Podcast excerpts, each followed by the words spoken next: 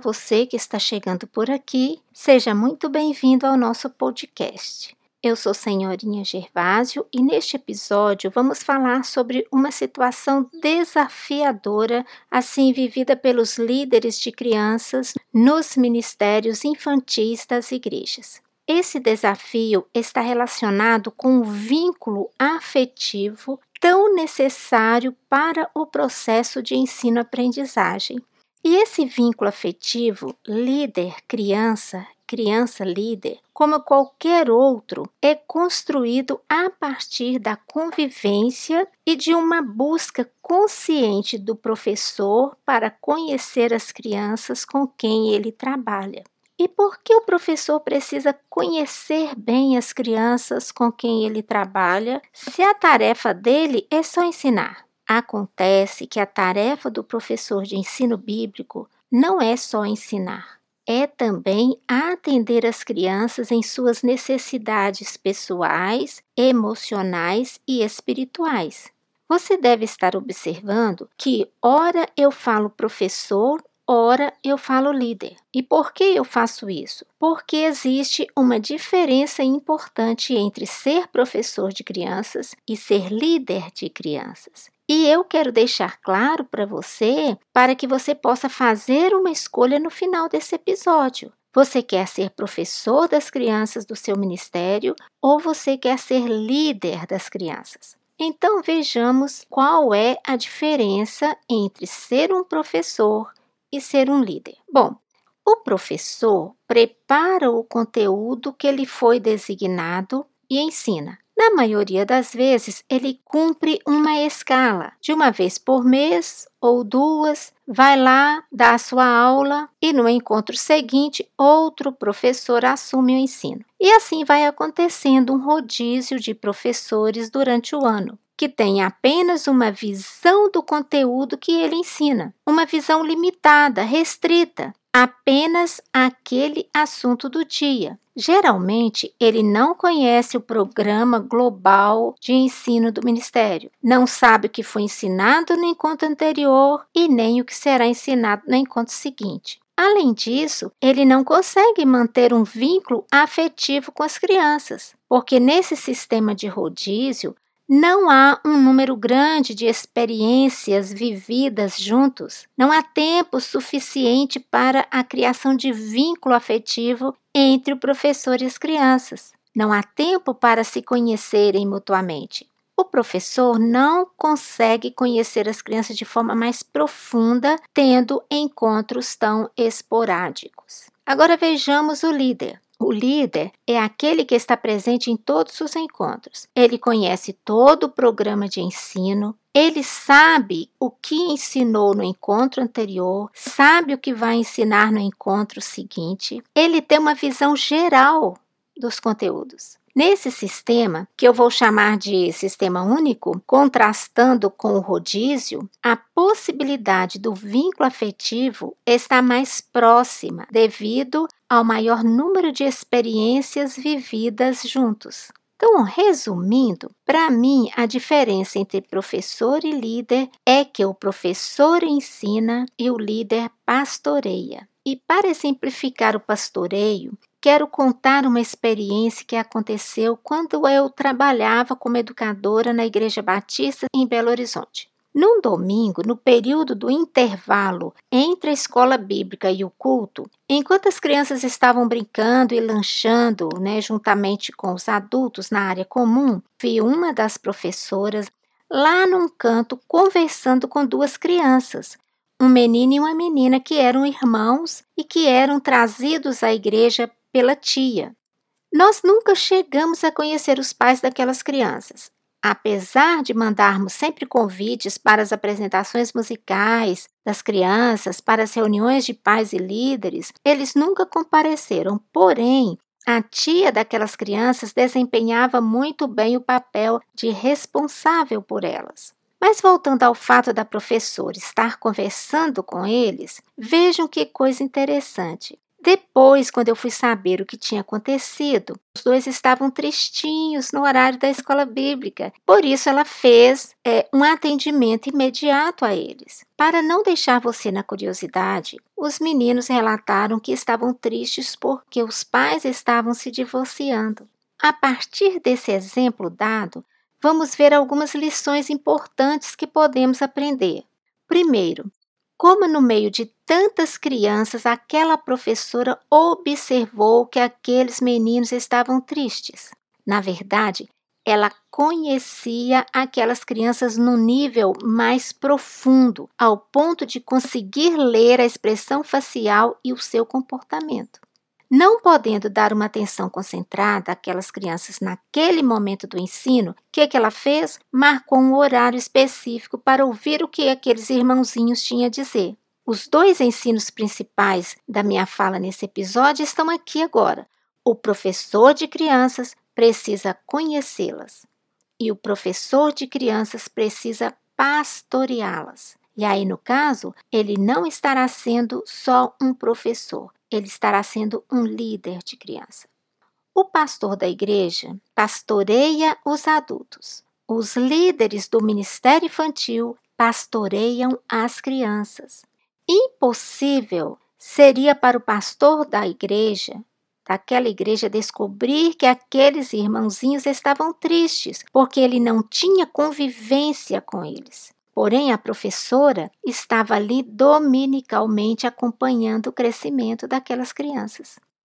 Bom, mas o desafio continua. Como conhecer as crianças de uma forma mais profunda, se os líderes têm apenas algumas horas para os encontros semanais que acontecem geralmente no domingo, no horário da escola bíblica e ou culto infantil? Esse, na verdade, é um grande desafio mesmo. O professor de crianças da escola normal ou regular passa uma média de quatro horas por dia com seus alunos, enquanto que um professor de ensino bíblico passa essas quatro horas, mas não é por dia, é por semana. É um período curto, mas é o período que temos e precisamos desenvolver estratégias para minimizar essa situação e enfrentar esse desafio de forma consciente e intencional. Então, eu vou passar uma dica que funcionou naquele ministério e que pode dar certo também para você começar a conhecer as crianças com quem você trabalha. É o seguinte: você vai preparar uma agenda ou um caderno e separar uma folha para cada criança, com os dados mais detalhados de cada uma. Você vai colocar o nome completo da criança, a data de aniversário. Se a criança for alfabetizada, você vai colocar qual disciplina que ela mais gosta, qual a que ela tem mais dificuldade em aprender, vai colocar o nome dos pais, vai colocar o nome dos irmãos mais velhos e dos irmãos mais novos.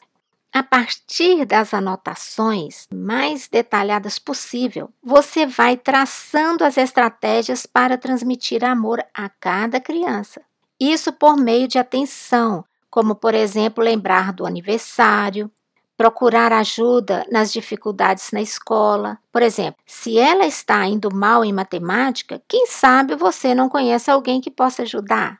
Você vai é, mantendo um trabalho extra classe que vai além daquele momento que você está com a criança no ensino na igreja. E você pode agendar também atitude em relação às crianças que todo ser humano ama e necessita receber, que é o tal do elogio. Você vai agendar elogios para cada criança. Por exemplo, suponhamos que no encontro atual ou no encontro do próximo domingo, quem deverá receber elogio é a Maria.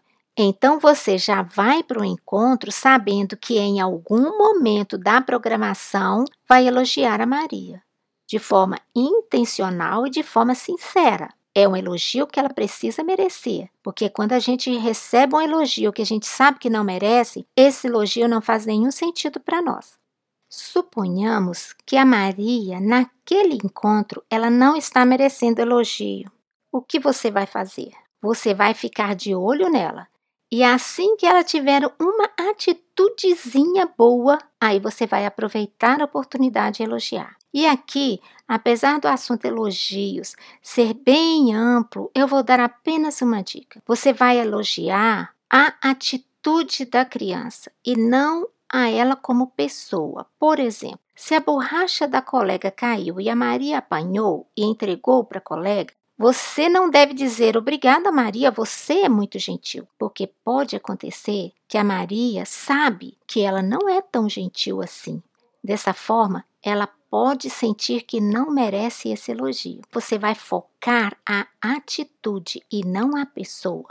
Você pode dizer obrigada, Maria. Sua atitude de pegar a borracha para sua colega demonstra gentileza da sua parte. Dessa forma, ela entenderá que o elogio está sendo direcionado àquele momento e não a todos os outros momentos. Porque é diferente você dizer que uma pessoa é gentil de você dizer que uma pessoa está sendo gentil naquele momento, porque você não está rotulando a pessoa. E todos nós sabemos que não somos gentis o tempo todo. Muito bem, com esse planejamento anual de atenção concentrada em cada criança, você não correrá o risco de elogiar a mesma criança várias vezes e outras ficarem famintas de elogio. Bom, vamos então voltar ao caderno ou à agenda. No decorrer do ano, você vai acumulando informações sobre cada aluno e anotando. Você terá como orar de forma específica por cada um. E falando em oração, uma forma maravilhosa de você conhecer as crianças é por meio dos pedidos de oração. Por isso é tão importante o momento e o cantinho de oração, que deve ser um lugar confortável, com tapete, almofadas, bloquinhos de pedido, caixinha para colocar os pedidos, um lugar especial. Porque o espaço de oração é uma oportunidade para estreitar vínculos afetivos.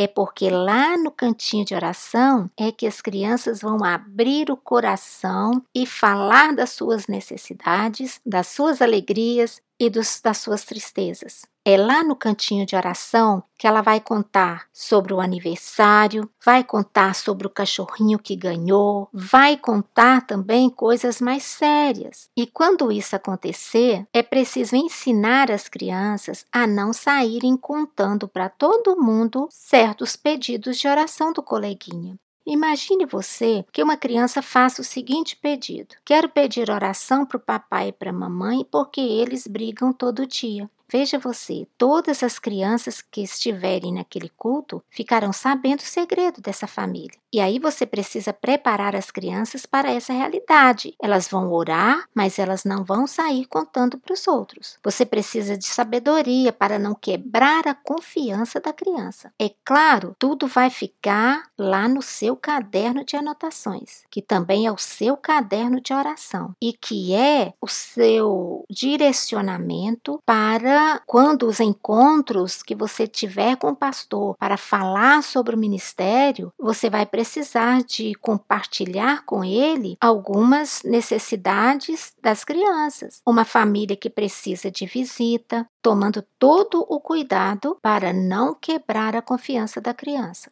Ser líder de crianças é um ministério que escolha você vai fazer? Você quer ser professor ou você quer ser líder das crianças do seu ministério? Essa é uma pergunta que você precisa refletir muito, orar e responder.